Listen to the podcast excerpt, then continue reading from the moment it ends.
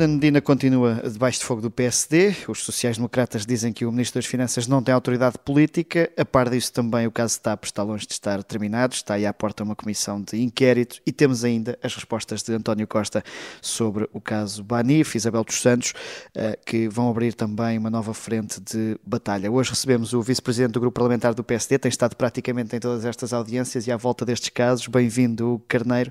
Eh, começava pela questão das perguntas a António Costa. Estas questões colocadas pelo PSD correm o risco de fazer ricochete uh, no próprio partido uh, com a questão da gestão da banca do governo de Pedro Passos Coelho. Antes de mais, muito bom dia, obrigado pelo convite. Nós estamos muito seguros uh, das perguntas que fizemos uh, ao Sr. Primeiro-Ministro e, e, portanto, porque estamos seguros e porque achamos que a informação uh, deve ser pública e conhecida de todos relativamente a todas estas questões que se têm suscitado na sequência da apresentação do livro do ex-governador do Banco de Portugal, por isso é que nós temos andado a insistir na necessidade do Sr. Primeiro-Ministro responder a tudo isto. Ora, Ora, aquilo que nós constatamos, no entanto, é que o Sr. Primeiro-Ministro, para além de não ter cumprido o prazo inicial de 30 dias que a lei lhe dava para responder, que depois foi prorrogado, só ao fim de 60 dias, naquilo que o Sr. Primeiro-Ministro começou por dizer que seriam respostas simples e fáceis de dar, eh, só ao fim de 60 dias é que nós viemos a conhecer aquilo que o Sr. Primeiro-Ministro tinha uh, para dizer sobre o tema. E há aqui várias perguntas que o PSD colocou que não foram respondidas. Uh, por exemplo, eh, na sequência do, da recusa de idoneidade a Isabel dos Santos, houve ou não uma, uh, um contacto do Sr. Primeiro-Ministro junto do Governador do Banco de Portugal que pudesse ser considerado excessivo face àquilo que são as competências uh, e a independência do Banco de Portugal. Isso não é claro nas respostas do Sr. Primeiro-Ministro. O Sr. Primeiro-Ministro diz que nunca interferiu em favor da Sra. Engenheira Isabel dos Santos uh, sobre se devia ou não ser considerada idónea, mas fez um contacto. Mas para que é que esse contacto foi feito? Ehm, depois, eh, também não responde, por exemplo, se quando envia uma comunicação sobre as dificuldades do BANIF às instituições europeias, à Comissão Europeia ao Banco Central Europeu, não responde se articulou previamente com o Banco de Portugal o envio destas questões ou, ou da sua visão sobre o sistema financeiro português.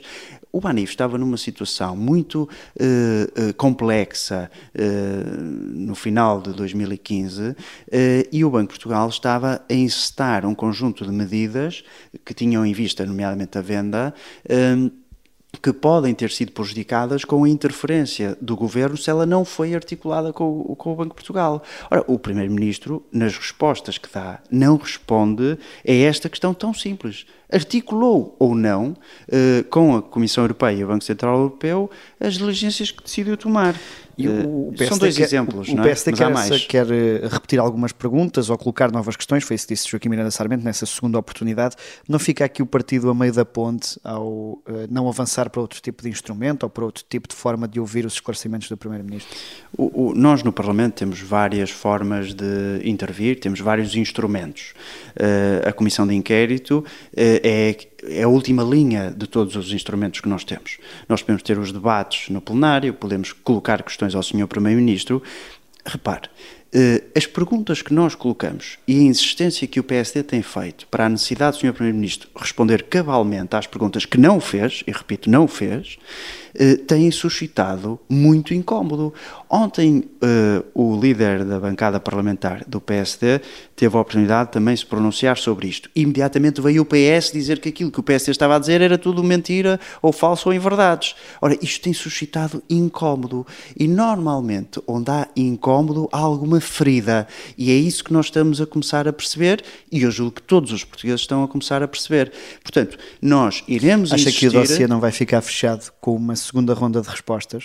Ou há possibilidade de tudo ficar esclarecido e o caso ficar encerrado? Se houver bom senso da parte do Sr. Primeiro-Ministro, temos visto que em vários momentos tem demonstrado pouco bom senso, mas se houver bom senso, eu acho que é do interesse do Sr. Primeiro-Ministro responder às perguntas que o PSD colocou, porque é isso que ele tem que fazer nos termos da lei, responder objetivamente às perguntas e não uh, enrolar as perguntas que nós fizemos numa narrativa que nós não perguntamos. Uh... E é isso acha que, acha que a bancada do PS está a ajudar nisso, com esta questão de pedir informação técnica ao Banco de Portugal, ou isso pode ser útil? O Sr. Primeiro-Ministro pode socorrer-se de toda a informação técnica que achar, se isso ajudar aos esclarecimentos que nós pedimos, não, não tenho nenhuma objeção relativamente a isso. Agora, há aqui perguntas que são feitas diretamente ao Sr. Primeiro-Ministro que estão na sua esfera de conhecimento próprio, porque são pessoais. O senhor Primeiro-Ministro, por exemplo, não responde eh, relativamente à carta que envia para as instituições europeias se articulou ou não com o Banco de Portugal. Ora, ele não precisa de pedir informação técnica ao Banco de Portugal eh, sobre isto. Ele sabe se articulou ou não. É uma resposta simples, é sim ou não. O Sr. Primeiro-Ministro não responde. Este é um exemplo, mas há, há várias perguntas uh, que, que não responde. Por exemplo, o Sr. Primeiro-Ministro tinha conhecimento ou não de eventuais e alegados contactos do Ministro das Finanças na altura com o Banco Santander? Tinha conhecimento ou não tinha? E o Governo negociou previamente ou não com o Santander a venda do Banif? É uma resposta também simples. Ora, ele não precisa do Banco de Portugal para nada para responder a esta questão. Isto não é respondido naquilo que foi enviado ao Parlamento. Uh, Portanto, nós achamos que, a bem da dignidade política e do respeito institucional entre uh, o Governo e o Parlamento, e o Sr. Primeiro-Ministro e o Parlamento, que ele tem que responder Quer dizer, não se espera outra coisa. E, portanto, nós existiremos uh, numa segunda ronda de perguntas para que o Sr. Primeiro-Ministro possa emendar Posso a mão. essas. Deixe-me passar para outro assunto, que é Fernando Medina, tem sido também um dos alvos do, do PSD. Uh, eh, com a admissão de Pedro Nuno Santos e até a admissão do ex-ministro de que afinal tinha tido a informação da indenização, Fernando Medina sai libado uh, deste caso? eu acho que é exatamente o contrário. Ora, a partir do momento em que nós começamos a ter no governo, membros do governo, que vêm dizer publicamente ou insinuar publicamente um desconhecimento, e depois, passadas largas semanas, largas semanas, chegam à conclusão que afinal sabiam e vieram anunciar esse conhecimento, que foi aquilo que aconteceu com Pedro Nuno Santos. Ora, eu não sei se a generalidade das pessoas já teve que gerir grandes organizações ou não. Mas eu posso lhe garantir uma coisa pela minha própria experiência uh, pessoal, uh, em que no PSD eu tive que gerir largos milhões de euros com campanhas eleitorais, as contas do partido, etc. As decisões relevantes eu nunca as esqueço. É impossível esquecer eh, decisões relevantes. Eh, nós, como é que podemos uh, presumir ou assumir que alguém se fosse esquecer de modo próprio de uma, indemnização, de uma autorização de uma indemnização de 500 mil euros? É tanto dinheiro numa empresa com tantas dificuldades, sob tanto escrutínio público, debaixo de um plano de reestruturação, que eu só posso dizer que estranho muito que numa conversa do WhatsApp, que até já foi uh, alvo de uma rábula num programa televisivo, uh, ainda no último fim de semana, quer dizer, uh, isto chega ao cúmulo do ridículo. E, portanto, a partir do momento em que alguém diz que, que, que não sabe ou não se pronuncia especificamente sobre esse conhecimento, chutando a, a responsabilidade para o Secretário de Estado do Ministério das Infraestruturas, mas depois, passado umas semanas, depois, alegadamente, ter ouvido a Presidente Executiva da TAP, afinal descobriu um WhatsApp. Quer dizer, eu não sei. Eh, primeiro, é estranho que os assuntos de Estado sejam tratados pelo WhatsApp. Devo também deixar isso claro. E depois que, que, que surja eh, esta informação. Portanto, se um membro do governo não sabia, afinal já sabia, eu até posso pensar, e os outros? Não será a mesma coisa? Fernando Medina veio ao Parlamento dizer que não sabia. Mas nós insistimos. Em maio de 2022 saiu uma notícia no Expresso, dando conhecimento eh, que existiam fontes internas que questionavam, é isto que diz a notícia, questionavam a saída com uma indemnização milionária, era a expressão utilizada na, na notícia do Expresso. Ora, Fernando Medina já era Ministro das Finanças nesta, nesta altura não procurou saber o que isto era, ninguém o alertou. Eh, e o Ministro das Finanças, apesar de ter entrado no governo em março, eh, vivia longe dos problemas. Os seus secretários de Estado estavam a fazer o quê? João Nuno Mendes, secretário de Estado também, eh, que, já, que já era secretário de Estado e continuou desde o governo anterior, foi contratado inicialmente, antes de ir para o governo, para ajudar no processo de reestruturação da TAP. Portanto, havia uma proximidade muito grande entre o Ministério das Finanças e a TAP, porque isto não era ah, só um problema das infraestruturas. Enganou o Parlamento nesses esclarecimentos que prestou. Eu, eu, eu não vou dizer que enganou ou não, porque isso é um juízo que cada um de nós poderá fazer ou não em função das respostas que houve. Agora, que nós não estamos confortáveis suficientemente com aquilo que ouvimos no Parlamento uh, da parte do Sr. Do senhor Ministro, das Ministro das Finanças, não estamos. E, portanto, eu acho que o Sr. Ministro das Finanças habituou-nos a um padrão de desconhecimento. Não sabia dos russos, uh, da comunicação de dados dos russos à, à Embaixada quando estava na Câmara de Lisboa, uh, não se lembra agora ou não sabe desta questão da TAP. É um padrão de desconhecimento permanente, que é uma forma também de desresponsabilização. Quer dizer, quando nós temos um padrão, nós podemos pensar tudo e, portanto, eu acho que este assunto tem que ser mais esgravatado eh, para que fiquemos mais confortados com as respostas eh, que, que, possamos receber. O PS já deu luz verde à, à, Comissão de Inquérito sobre a gestão pública da TAP, eh, embora o PCP queira alargar aqui também à parte da gestão privada. Eh, o que é que era importante perceber neste período de gestão pública da companhia aérea? Ou seja, qual é que era, o que é que era importante para o PSD que fosse o objetivo dessa comissão de inquérito? Mas eh, com, com, com o modelo atual que foi proposto? Sim. Uh, portanto, nós uh, temos vindo a conhecer uh, vários factos sobre a gestão da TAP com o plano de reestruturação. O plano de reestruturação não é conhecido do Parlamento, apesar de já ter sido pedido várias vezes. Como é que se nega o envio de um documento, ainda que fosse classificado? isso já aconteceu no passado com outras situações. Portanto, Porquê é que não se envia esse documento ao Parlamento? Nós vamos conhecê-lo na Comissão de Inquérito. Isso, isso é seguro, porque a Comissão de Inquérito tem mais poder para exigir isso, e poderes legais que não podem ser uh, negados. Um, e, portanto, uh, a TAP tem estado em volta neste pagamento de indemnizações, em volta nestas polémicas de pagamento de indemnizações milionárias, uh, sobre a decisão de compra de viaturas, com circunstâncias que, que ninguém percebe. Uh, quer dizer, estamos, estamos a falar da injeção de 3,2 uh, mil milhões de euros numa companhia que, pelos vistos, dá ao luxo de andar a pagar estas indemnizações, de comprar viaturas novas, de mudar de sede, não sei se é mais barato ou não, mas também não é suficientemente claro. Uh, de contratação de novos diretores, também uma notícia do Expresso, novos diretores eh, muitos deles estrangeiros, pagos a, a, a, com salários superiores aos diretores que lá estavam antes e que foram despedidos, também é outra, outra questão que já foi apresentada publicamente. E, portanto, isto tem que ser esclarecido. Mas se é? o âmbito for alargado à gestão, à privatização, isso não pode, mais uma vez, fazer ricochete no PSD? O, o PSD já se pronunciou também sobre isso uh, ontem. Nós estamos muito confortáveis relativamente a isso. Portanto, uh, o Bloco de Esquerda apresentou uma proposta com o objeto da Comissão de Inquérito. Uh, foi proposto que se pudesse alargar o objeto a esse passado, desde 2015, eh, merecerá a nossa concordância com quanto isso seja submetido à votação. Eh, o PS e o Chega, por exemplo, são contra, eh, um porque se quer proteger, o outro porque anda mais na, na, no populismo, não é? na propaganda.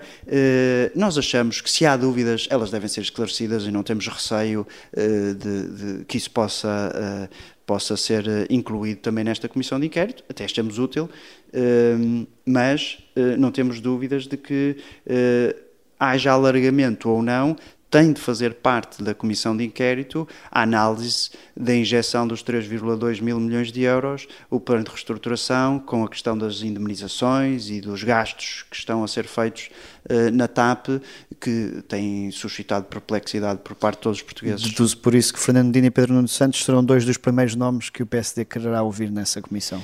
Sabe que hum, diz-me a minha experiência de comissões de inquérito que às vezes os eventuais uh, protagonistas mais relevantes devem ser ouvidos até numa fase final da comissão de inquérito, porque porque isso permite, em termos de trabalhos, uh, recolher muita informação e poder confrontar, uh, feito essa recolha, feita essa recolha e o depurar dessa in informação, confrontar os protagonistas com os factos que pudermos conhecer, ou pelo menos com os indícios dos factos que pudermos conhecer. Eh, portanto, eles poderão ser chamados numa fase inicial ou numa fase final. Eu acho mais útil, eventualmente, seja uma fase final, ou chamá-los duas vezes, também não seria inédito. Eh, estamos a chegar à nossa reta final. Vou-lhe aqui só colocar duas questões mais de âmbito geral. Ontem à noite foi o Conselho Nacional do PSD. Luís Montenegro disse que esta ainda era a hora de eh, António Costa. Porque é que o PSD entende que ainda não é tempo para tentar ser governo? Agora até que tem este mini respaldo que é uma sondagem favorável. O presidente do partido disse uma coisa muito relevante para, para além de, do que acabou de referir ontem. Nós estamos preparados. O PSD é o partido eh, alternativo à governação socialista, não haja dúvidas nenhuma sobre isto.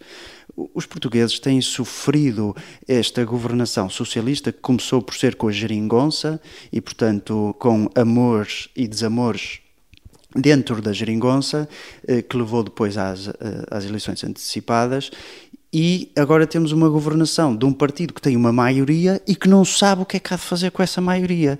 E, portanto, nós, em vez de andarmos a discutir os problemas do país, andamos a discutir as polémicas e os casinhos do governo. Ora, os portugueses não aguentam isto. E, portanto, o PSD está preparado, não haja dúvidas nenhuma sobre isso. Agora, também eh, há uma coisa que nós não vamos permitir de todo, que é que o PS eh, tenha a tentação de querer fugir às suas responsabilidades. O PS tem que ser responsabilizado. O PS eh, apresentou um programa de governo, comprometeu-se com determinadas metas para o país eh, e aquilo que nós estamos a constatar é que o país está a empobrecer. Eh, já há números do desemprego que indiciam que o desemprego pode vir a começar a aumentar. As pessoas estão a sentir o, pre o, o preço, o, o, peso da inflação que não foi compensado nos salários, nomeadamente na função pública e por arrastamento no, no, no setor privado. O governo uh, faz gáudio uh, de um acordo de concertação social que prevê eventualmente compensações ou benefícios fiscais às empresas que aumentem os salários acima de 5%, mas depois vai-se a, ver o, detalhe do acordo de concertação e as condições para que as empresas beneficiem desses incentivos são muito apertadas, o que leva a poder concluir que às vezes as empresas não o vão fazer e, portanto, as pessoas não vão beneficiar, que é esse o objetivo último, da compensação uh, da perda de poder real de compra com a inflação. E, portanto, o governo tem que ser confrontado com isto tudo. Há uma incapacidade, há um bloqueio na ação governativa provocado pelos casos e pela incapacidade do, do governo eh, executar eh, políticas públicas que venham ao encontro daquilo que as pessoas precisem, seja na política de rendimentos, seja no funcionamento dos serviços públicos, do setor nacional de saúde, eh, no funcionamento da justiça, enfim, eh, das forças de segurança que, eh, clamorosamente, há muitos anos também vivem eh, condições de precárias precárias, com salários baixos, uh, falta de material, uh, quer dizer, é isto... Várias áreas. Uh, Deixe-me só arrepiar caminho. O, o Carneiro conhece bem a bancada do PSD. A semana passada soube-se que Carlos Eduardo Reis e André Coelho Lima apresentaram uma declaração de voto discordando da eutanásia. Há uma falta de união ainda que é ensurdina dentro da bancada? Aquilo que eu lhe posso dizer é que uh, o PSD não é com a atual liderança, é todas as lideranças, uh, aquelas que eu me lembro desde que existo e as anteriores por aquilo que leio nos livros. Uh, há uma liberdade das pessoas poderem exprimir. Isso sempre aconteceu e acontecerá. Uh, isso também é uma característica da gênese do, do PSD, de haver essa liberdade uh, da expressão do pensamento. E, portanto, os meus colegas decidiram fazê-lo. Uh, é, é uma opção que, que, que, tomam, como eu próprio também poderei tomar, ou outro qualquer deputado ou militante ou dirigente do partido pode tomar em cada momento em face das, do assunto que considera relevante. Não vejo, no entanto, nisso nenhuma desunião da bancada, bem pelo contrário.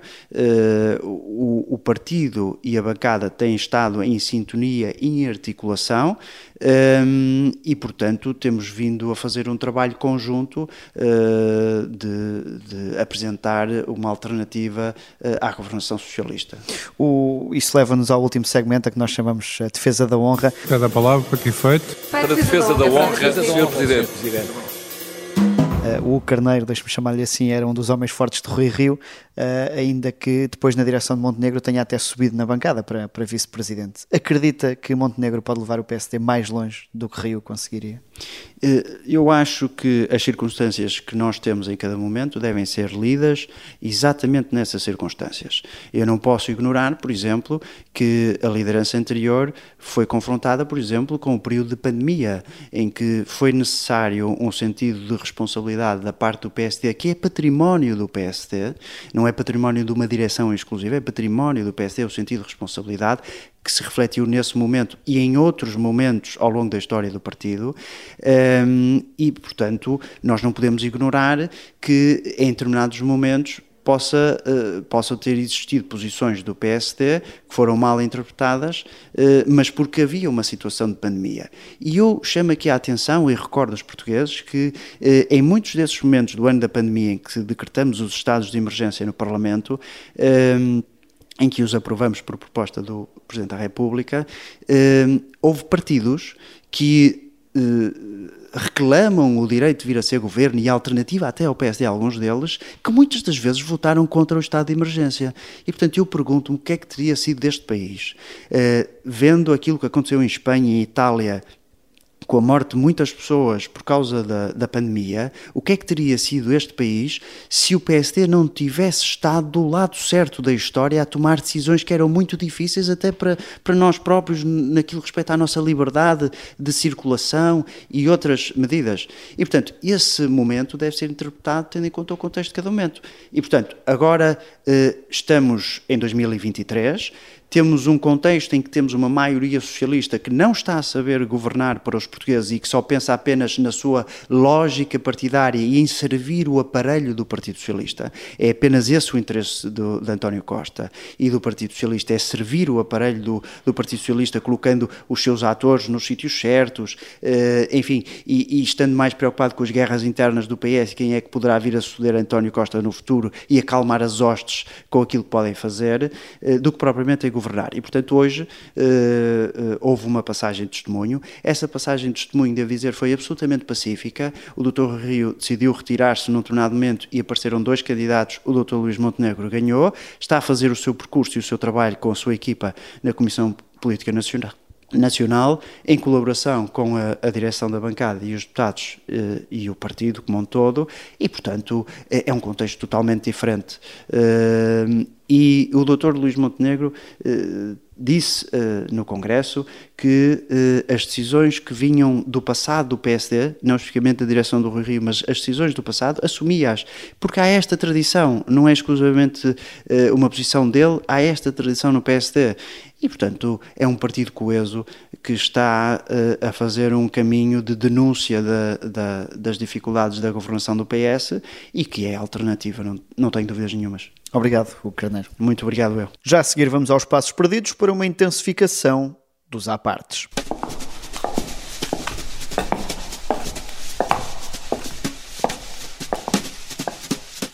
É sabido que os apartes têm aumentado nos últimos meses, o que de vez em quando leva Augusto Santos Silva a repetir as regras da lição número 1. Um. Aquilo que é Eu peço, o PSD peço licença para interromper. Lembro também... Nós não... Nós... Os apartes são legítimos, mas o diálogo não tem sentido nenhum. Portanto, agora está no uso da palavra um orador. Nós ouvimos-lo e depois, na nossa vez, interviremos. Não, não há diálogo, não, o debate não, não, assume, não assume essa forma. O Sr. Ministro, faz favor de prosseguir. Muito obrigado, Sr. Presidente. Lição dada. Eu sou Miguel Viterbo Dias e o Sofá do Parlamento está de volta na próxima quinta-feira.